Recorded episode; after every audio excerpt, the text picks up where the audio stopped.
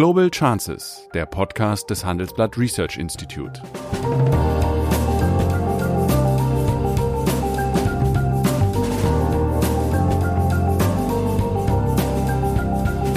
Der ehemalige Außenminister analysiert zusammen mit Professor Bert Rürup die geopolitische Lage, exklusiv für den Chefökonom, den Newsletter von Professor Rürup.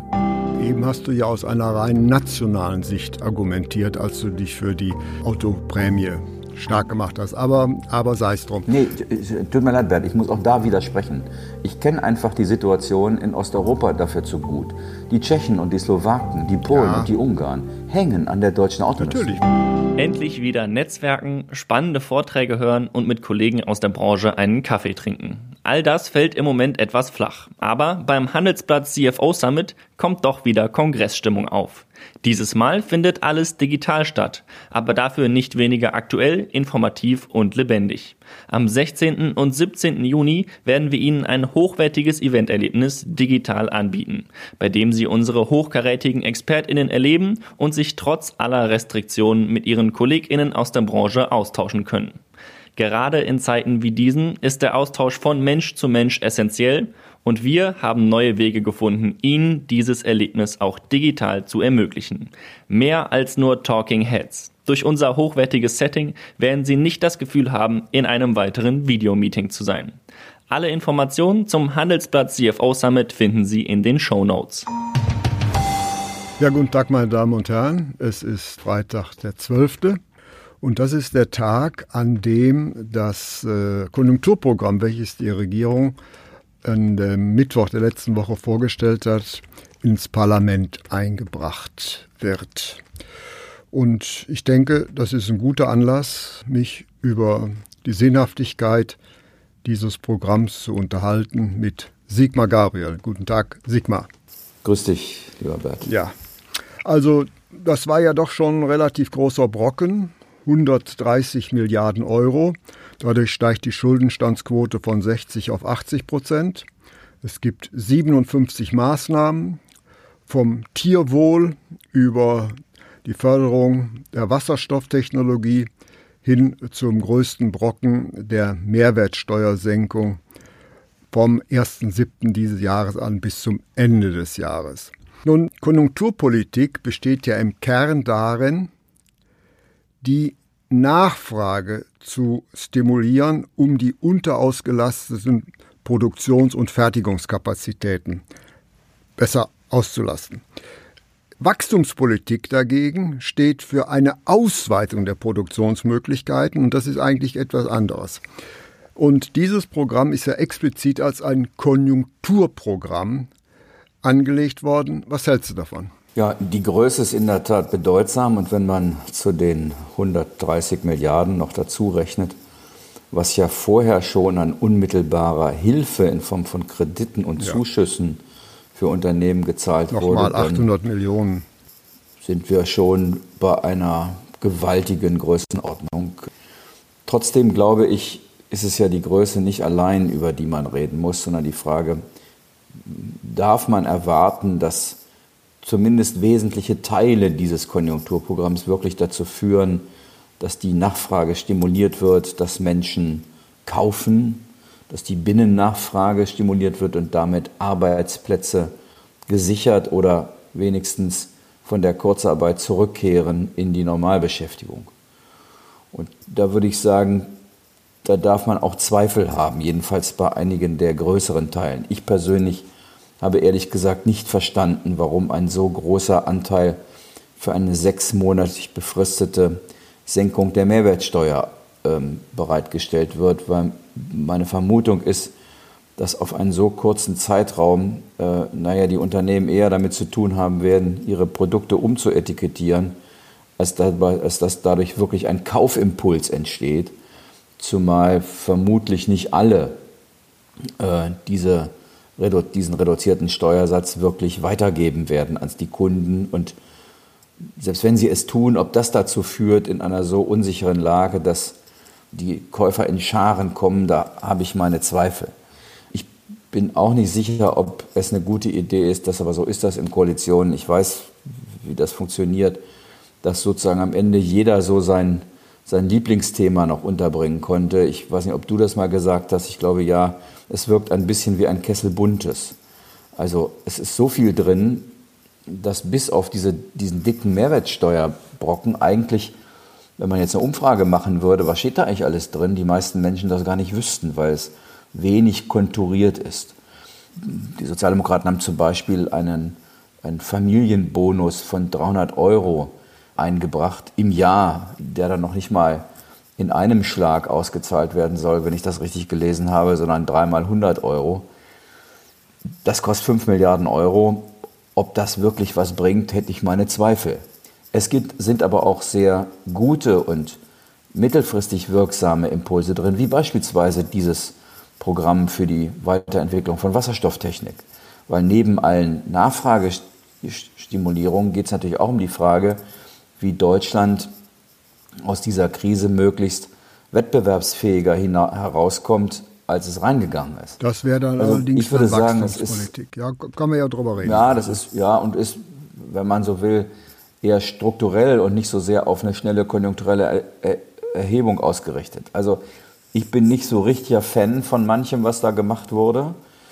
Aber wahrscheinlich wird man das alles erst äh, in ein paar Monaten beurteilen können, wenn man sieht, ob es den Erfolg gebracht hat oder nicht.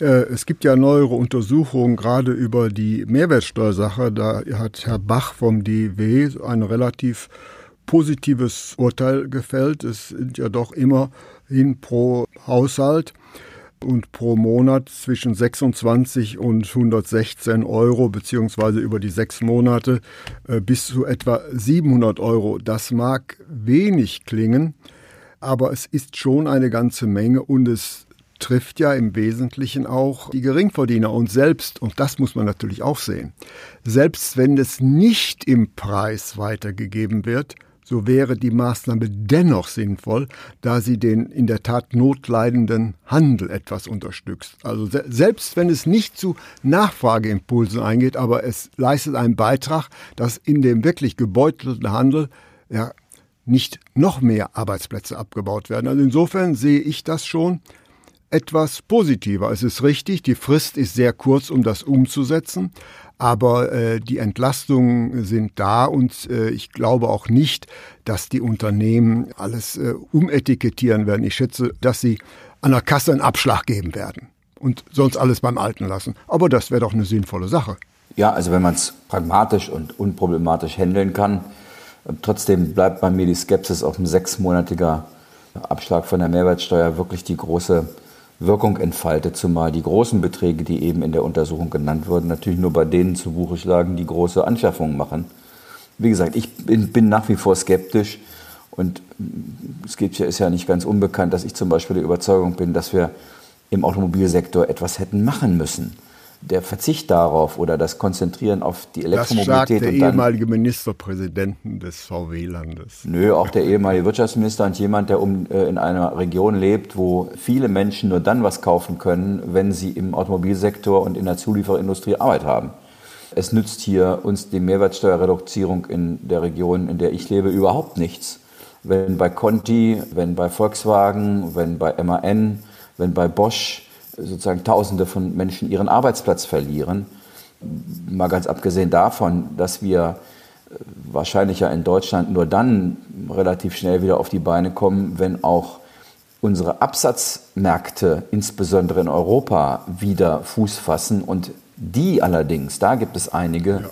die in noch viel größerem Maße als wir von der deutschen Automobilwirtschaft abhängen, zum Beispiel halb Osteuropa.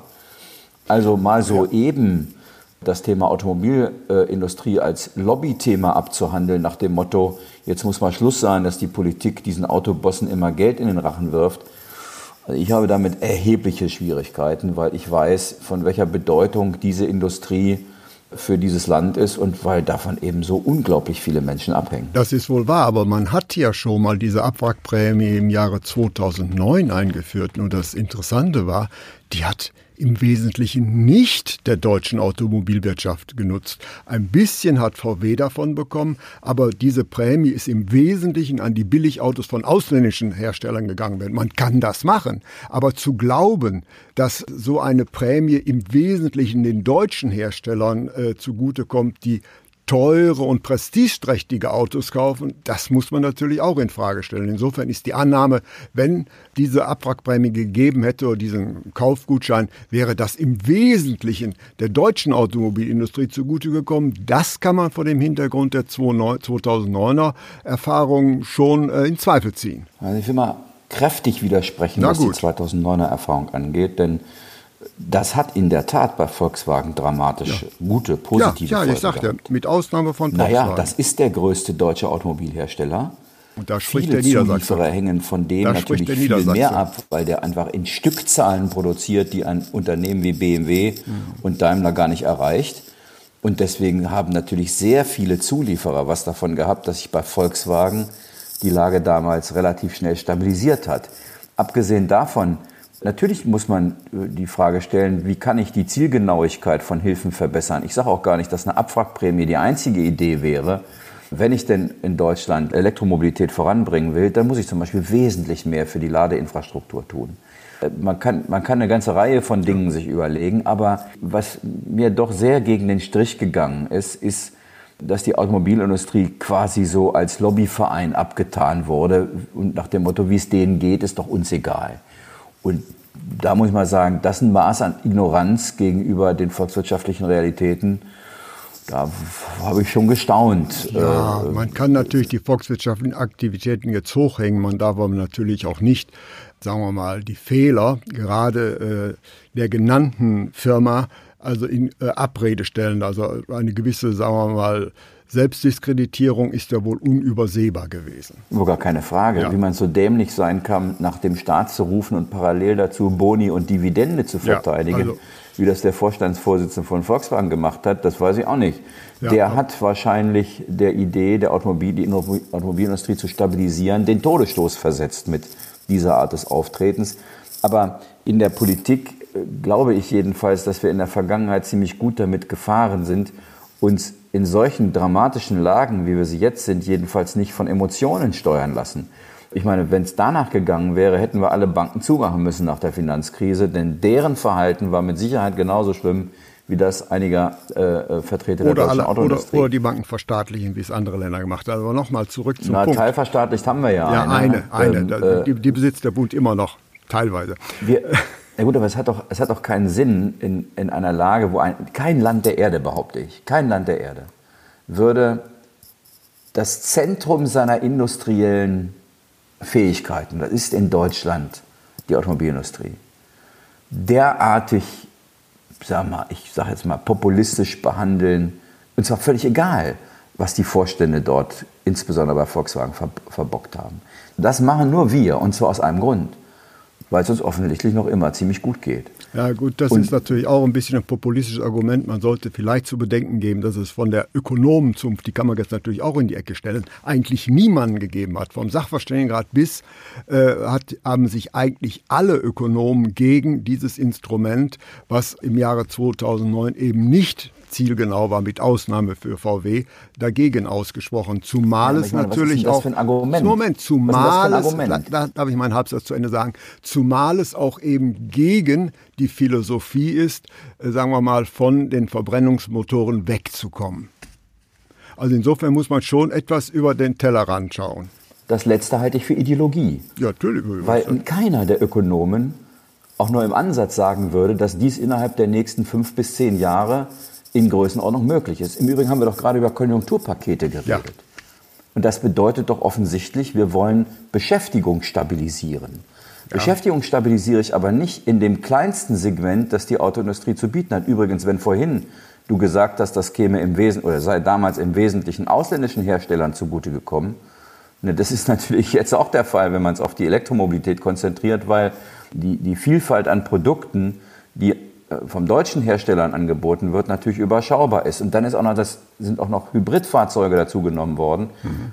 Das sind nun Fahrzeuge, die, wenn man nicht sehr genau aufpasst, im Zweifel umweltschädlicher sind und mehr verbrauchen als jedes moderne Dieselfahrzeug. Mhm. Aber ich will gar nicht in die Detail hineingehen. Mir ging es darum, dass ich das Ausgrenzen der Automobilwirtschaft aus einem Konjunkturpaket, das erschließt sich mir als, als Deutschen nicht als und als Europäer schon gar nicht. Na gut, lassen wir das da mal an dieser Stelle äh, stehen.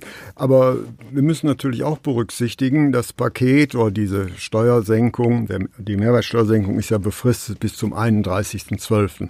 Aber wir haben natürlich Bundestagswahlen im Herbst des nächsten Jahres. Also insofern bin ich der Überzeugung, wenn dieses Paket nicht doch relevante Effekte zeitigen wird, wird es natürlich nicht das letzte bleiben. Ja, dem stimme ich zu. Ich glaube im Übrigen auch, dass die Entwicklung in der Automobil derzeit so dramatisch ist in der Automobilindustrie, dass dort noch was passieren wird. Ob das eine Abwrackprämie ist oder etwas anderes, das wird man sehen. Aber dass da sozusagen äh, achselzuckend zugeschaut wird, wie ein Zentrum der deutschen Volkswirtschaft den Bach runtergeht, die ja auch vorher ohne Coronavirus vor gewaltigen Umbrüchen gestanden hat. Und das nicht nur wegen der Elektromobilität, sondern wegen des ganzen Themas Konnektivität, also Vernetzung mit der Datenökonomie mhm. und dem Thema autonomen Fahren, dann merken wir ja, dass da richtig Musik drin ist. Und ich glaube, dass die Politik auch dort eingreifen ja. muss. Aber ich stimme dir zu, nach dem Konjunkturpaket ist in der Regel vor dem Konjunkturpaket, jedenfalls dann, wenn es nicht ausreichend greift. Und die Ökonomen, die du gerade zitiert hast, die haben unisono seit Wochen von einer sogenannten V-Lösung, äh, von einem V-förmigen Konjunkturvorlauf gesprochen. Aber ja, der ist ja vom Tisch Schnell runter, schnell wieder rauf. Nee, das tut jetzt niemand mehr. Mhm. Sondern alle gehen davon aus, dass das mindestens ein U wird. Ja. Die Frage ist, wie lange wir unten Richtig, sind. Richtig, aber das, das, U hängt ja auch damit zusammen. Deutschland ist ja nach wie vor eine exportorientierte Nation und im Gegensatz zu 2009, wo die Binnenwirtschaft in Deutschland voll intakt war, wir nur einen Einbruch der Exporte haben, ist in dieses Mal eben kein schnelles Anziehen der Ausfuhr äh, zu, äh, zu, erwarten. Und genau deswegen ist es schon nicht ganz ohne Sinn, dass man sich zunächst einmal auf die binnenwirtschaftliche Konjunktur, auf die binnenwirtschaftliche Nachfrage stimuliert. Nämlich auch die deutsche Automobilindustrie, die kann ja nicht durch eine Abwrackprämie in Deutschland gerettet werden, sondern die ist ja eine hoch internationalisierte Branche.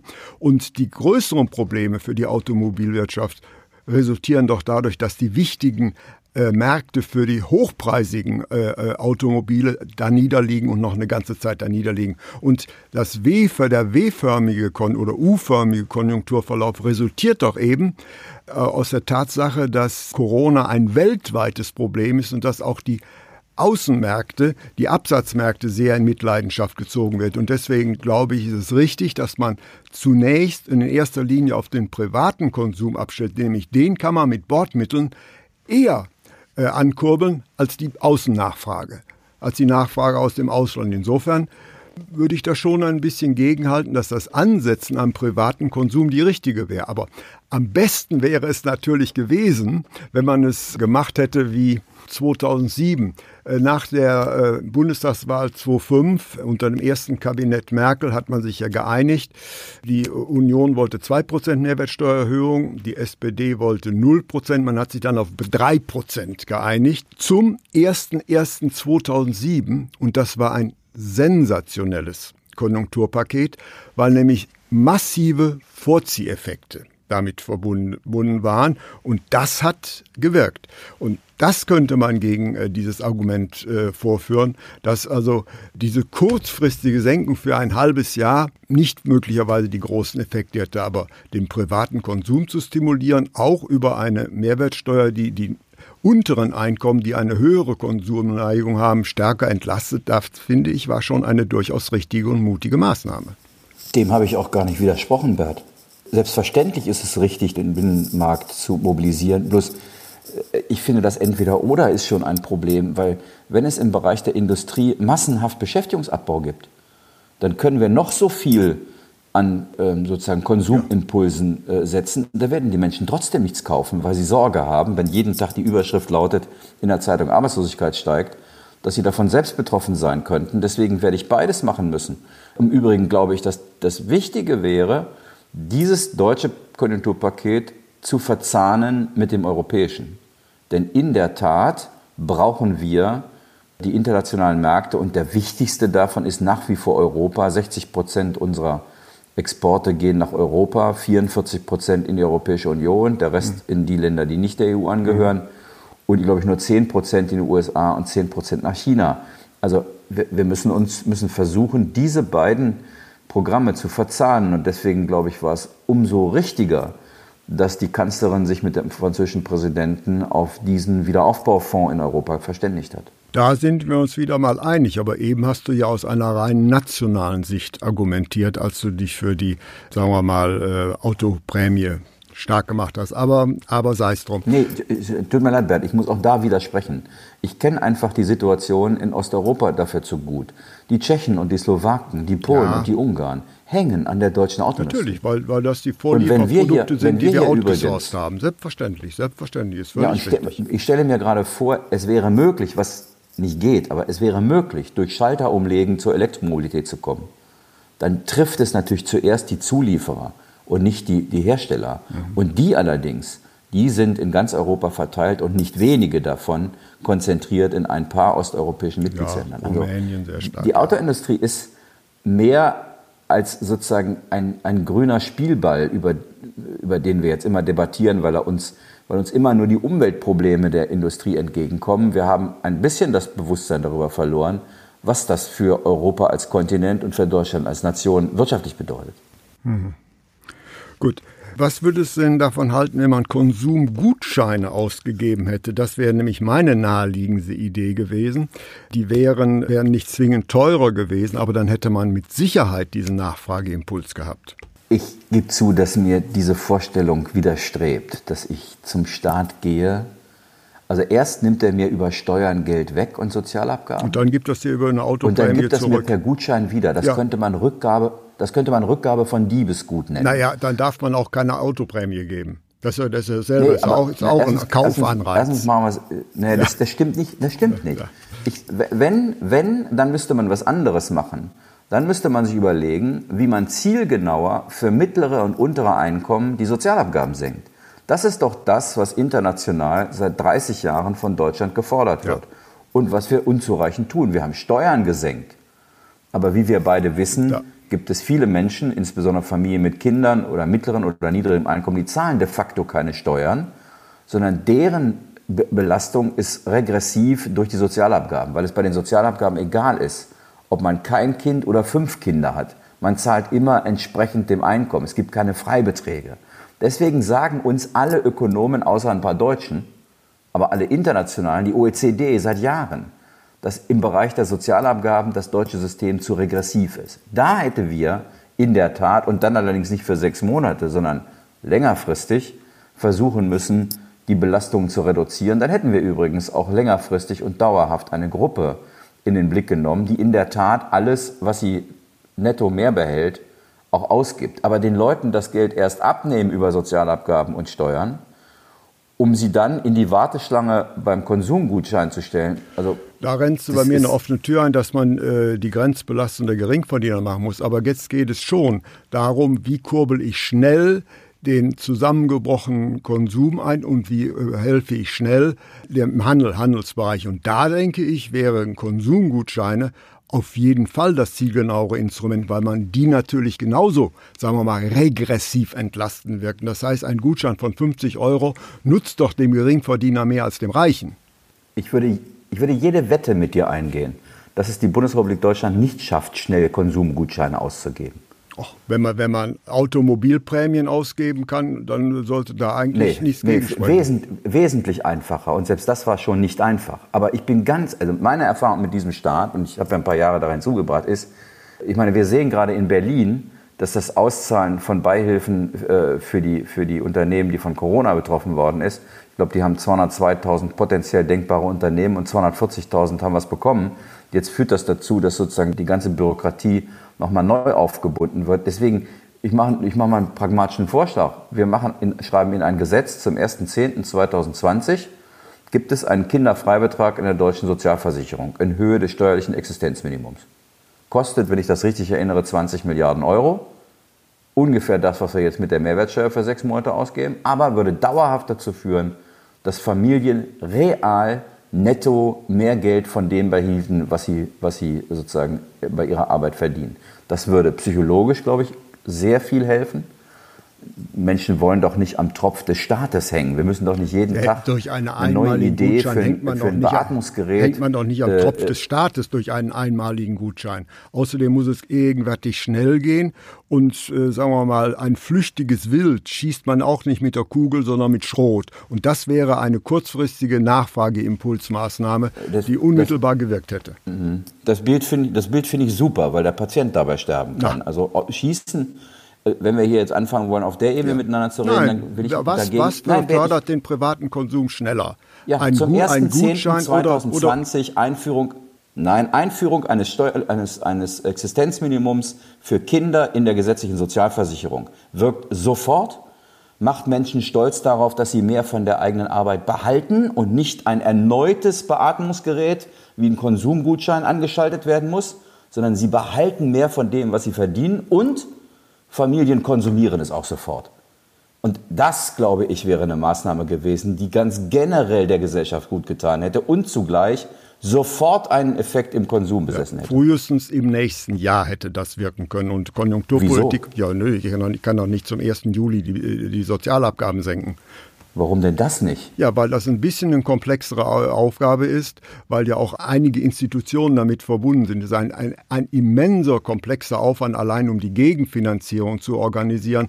Nee, also da glaube ich, das ist ein richtiges Projekt, aber das ist äh, von sehr viel längerfristiger Natur als eine Konjunkturmaßnahme. Das ist eine strukturpolitische Maßnahme, die völlig richtig ist. Aber jetzt geht es, muss es schnell darum gehen, die Endnachfrage zu stimulieren. Und da ist natürlich ein Gutschein, wo ich einen größeren Betrag auf einmal bekomme, sehr viel wirksamer, als wenn ich eine moderate, richtige Entlastung bei den Sozialabgaben bekomme. Der Nachfrageimpuls ist beim Gutschein immer größer als bei der Sozialabgabenentlastung, weil die sich erst über die Zeit aufbaut, die Wirkung, die Entlastungswirkung. Ich widerspreche deutlich. Ja klar, wie gut das, diesmal. Das, das sind, also ein, ein deutscher Bundestag, der über Nacht einen Gesetzentwurf von über 1000 Seiten in der Bankenregulierung schafft für das er wenige Tage an Vorbereitung in den Ministerien hatte.